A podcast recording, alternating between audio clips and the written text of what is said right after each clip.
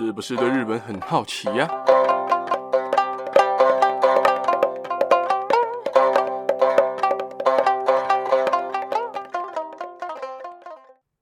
？Hello，大家好，我是八格阿洛。今天呢，呃，为什么会这么晚跟大家来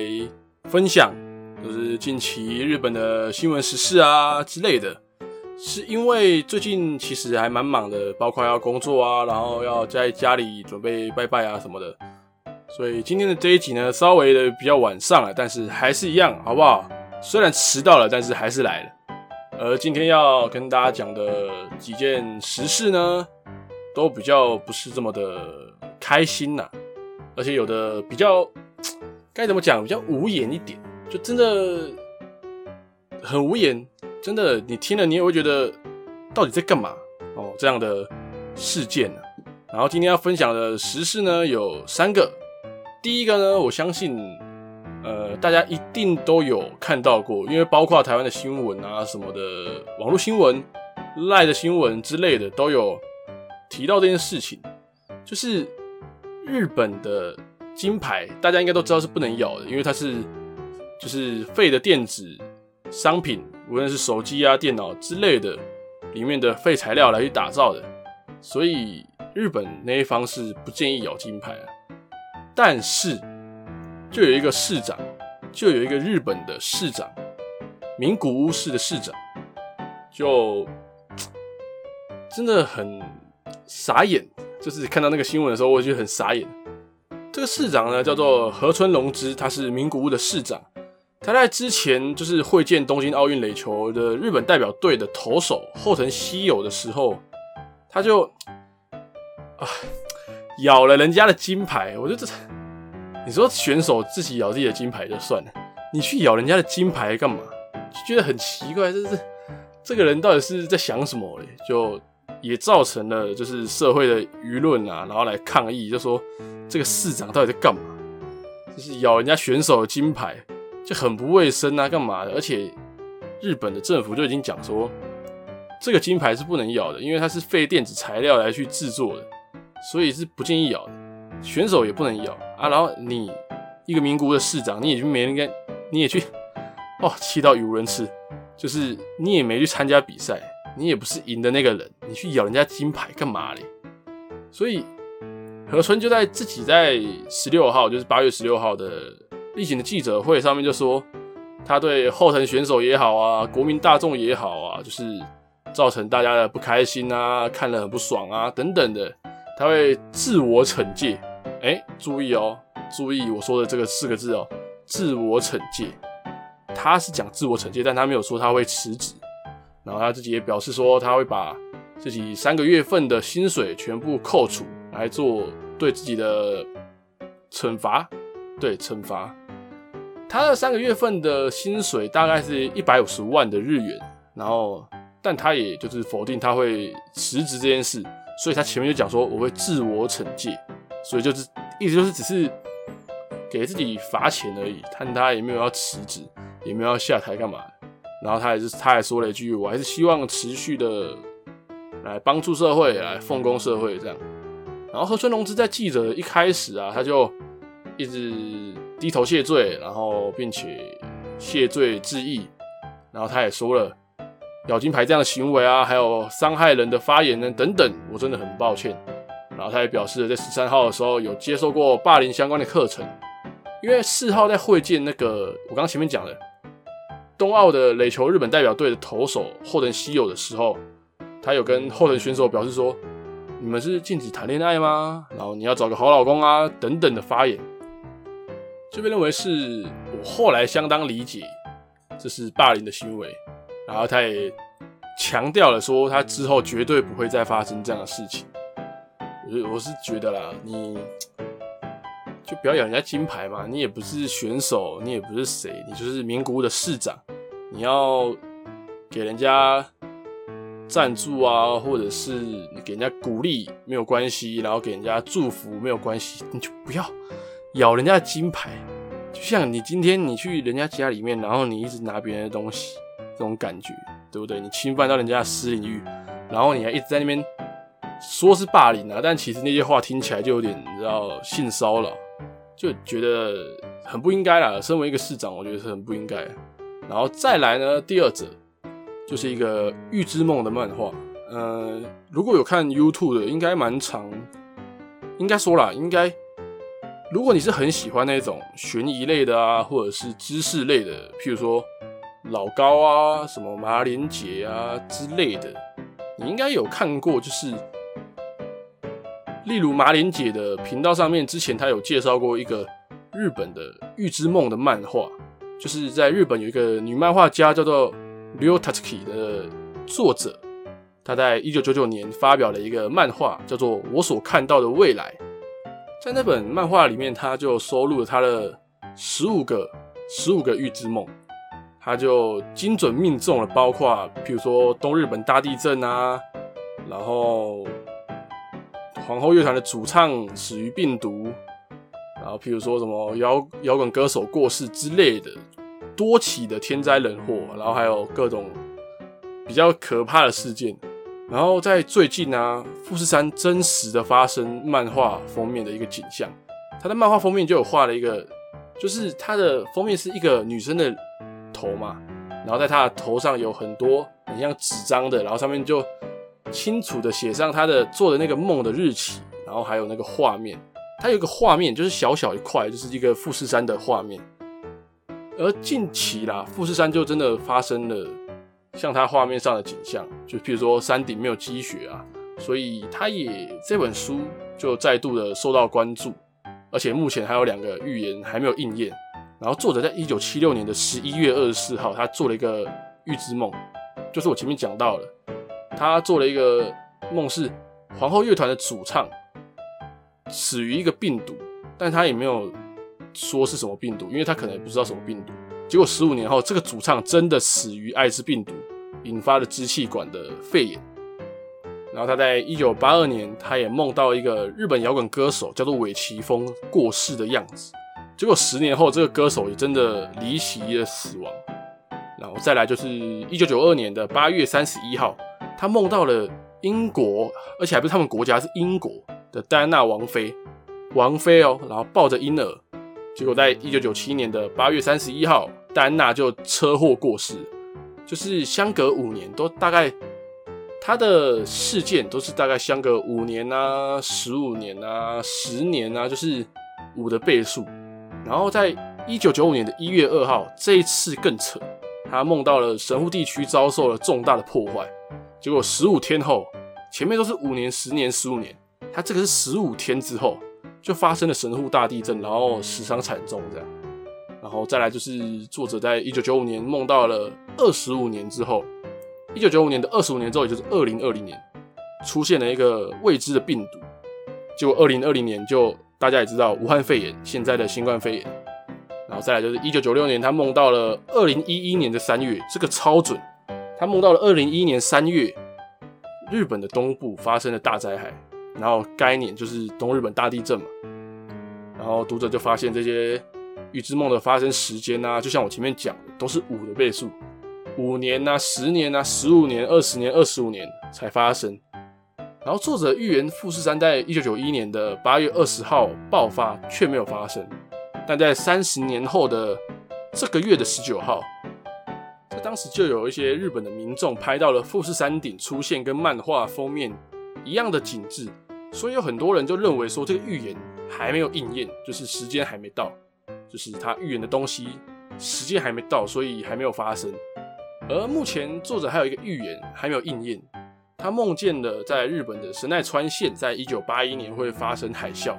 然后这个预知梦在八六年、九一年、九六年、两千零一、两千零六、二零一一年、一六年，还有现在，也就是今年的二零二一年都还没有发生，也就是已经过了五十、十五、二十，大概三十几年，都还没有发生。所以他也被认为说，二零一二零不是二零一一啊，二零二一年或者是二零二六年，它可能会发生。所以就大家也都很害怕。然后这版漫画就是一九九九年所发布的漫画，我所看到的未来这本书，他在日本的二手书的网站上面已经被喊到高达十六万日元，也就是相当于台币的四万块左右，差不多四万块。就如果是我啦，我是觉得说预言，当然大家可信可不信，因为这个也不是说一定中的事情，但是他这本书的命中率有点太高了。就是他的十五件事情已经发生了十三件事，他十五个梦已经发生了十三个了，就觉得让人应该也不太能去忽视这一个漫画。就这个漫画的内容其实也是蛮可怕的，所以大家如果有看过的人，你很幸运；但是如果你没看过的话啦。如果你没有看过这些的内容，或者是你不知道内容是什么，你其实可以到 YouTube 查马脸姐，马脸嘛，就是马，就是生肖那个马，马脸姐，她的 YouTube 频道里面，她有专门制作这个漫画，关于这个漫画的内容，还有它里面讲的东西，大家可以去看看。因为我也是看到那个之后，才发现，原来日本也有像这样的预知梦，或者是预言。然后，而且是很准的、很神准的等级这样的预言梦的漫画，因为像大家知道嘛，什么火星男孩啊，或者是什么印度神童啊之类的，都是那些预言很准的。还有什么之前好像有个叫什么龙婆的吧，就是一个老奶奶，国外的老奶奶，我也忘记是哪个国家的，她的预言也超准。她是那种眼眼就是盲人，那个阿嬷是盲人，但是她的预言都也都很准。但我就觉得说，预言就不能预言一些好的吗？对不对？他们都预言一些很恐怖的事情，就是一些会残害到生命的，就是关乎到生命安全这样的事情。譬如说刚刚前面讲到的海啸啊、地震啊，然后未知病毒啊这样之类的，觉得大家信者恒信啊，不信者恒不信。但是我自己是蛮相信的。但也不太希望这些事情发生。而在第三则呢，要讲的事情也跟新冠有关系，就是在日本的确诊人数又继续新增，就蛮无奈的。像东京冲破了五千五，大阪冲破了两千，然后连兵库县从来没有到一千，超过一千人的兵库县也都破千了。就觉得说疫情这个事情真的是不能忽视啊，就像大家讲的，就是保护好自己嘛，就是口罩戴好，酒精备好。就我前面好几集也都这样讲过。但是就像我之前讲，在譬如说抖音上啊、YouTube 上啊，你都会常常看到一些日本人或者是中国人、台湾人，甚至各个国家人、外国人住在日本的。他们都说，其实，在日本的防疫的措施上做的不足，可以说是不足。就是很多轻症的，甚至是无症状的，他会希望你自己把自己隔离在家里，然后你不要，呃，不要出去乱跑，然后你就可以自体恢复、自身治愈，这样就觉得蛮松散的，而且。像有一些 YouTuber 啊，他他们说他们回日本的时候，日本的政策就说，那个你入境的时候，你可以不用隔离，你可以先回家，你就可以直接回自己家，回自己家自己隔离，要不然就是你去住防疫旅馆。但是你去住防疫旅馆，他不是说就把你隔离在里面哦，不像台湾就比较强硬一点，把你隔离在里面，你就是几天不能出来。然后会有系统来管理这样，但是日本就没有，日本就你在防疫旅馆的时候，隔离期间你是可以出去走走的，所以就基本上跟隔离没什么关系啦。我就觉得跟隔离没什么关系，因为你这样子也不叫隔离，你这个叫做出去制造麻烦，这真的是制造麻烦，就是你就不能定一个。比较强硬的标准，或者是比较强硬的规定，就说你要隔离。所以现在看到的日本这些比较防疫松散的部分，就觉得他们会这样子新增确诊人数越来越多，其实也不是没有道理。而且他们其实有很多地方的活动还是可以继续开的，所以危险啊！住日本的朋友们其实还是稍微注意一下。台湾的也一样，虽然说台湾的最近的防疫其实还可以，就是新增的病例也越来越少，甚至我也希望是清零啊！而且我也好希望可以早点去内用。我好想吃火锅，我好想坐在早餐店里面，然后一直点饮料去喝哦，好。好想念那一段时间哦，就是已经过了好久了。我已经好久没有在，譬如说早餐店里啊，或者是各样的小吃店里面，就已经很久没有这样的体验了。所以防疫还是很重要，当然是很重要，但是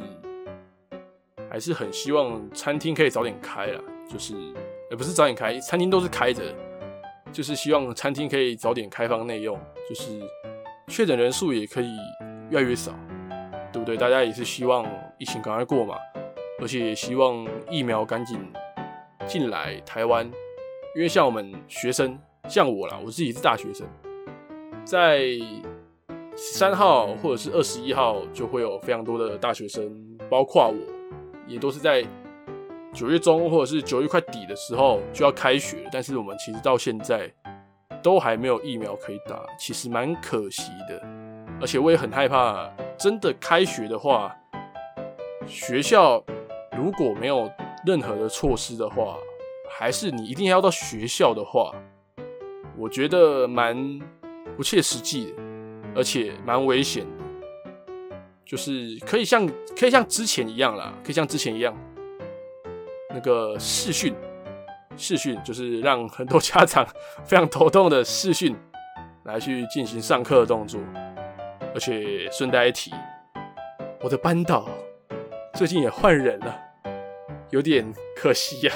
虽然说我已经大四了，我也没什么意见，因为我们的老师也是换到蛮不错的学校，也是转去不错的学校，所以也蛮祝福的啦。然后我也希望赶快开学，因为毕竟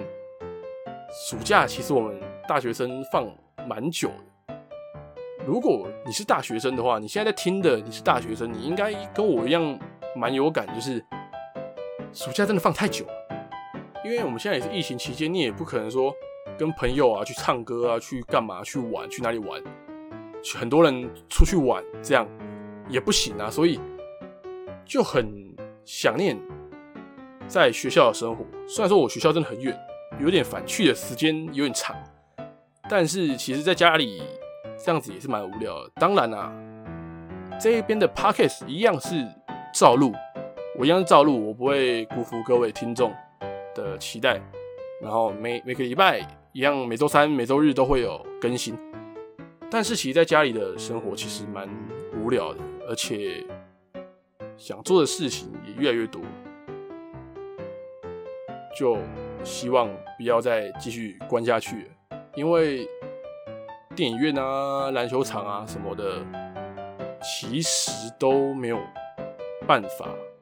去很安心的去看电影或者是打篮球。因为像我之前就是很常去看电影，然后去打篮球的。但现在其实你去篮球场看到的，因为我是住在台北市，所以很多的篮球场它的那个网子、篮网都是绑起来，就很像一个盘子，所以其实你也不太能打。但是还是有些球友会去拆网，然后继续打球。但是他们也是戴着口罩，我就觉得打篮球什么时候才能把口罩拿下来，就是放轻松的打，然后就是无忧无虑的这样。想很久了，而且期待很久了，真的有点憋的有点痛苦啊！说实在有点痛苦。然后最近呢、还是讲点比较稍微开心一点，就是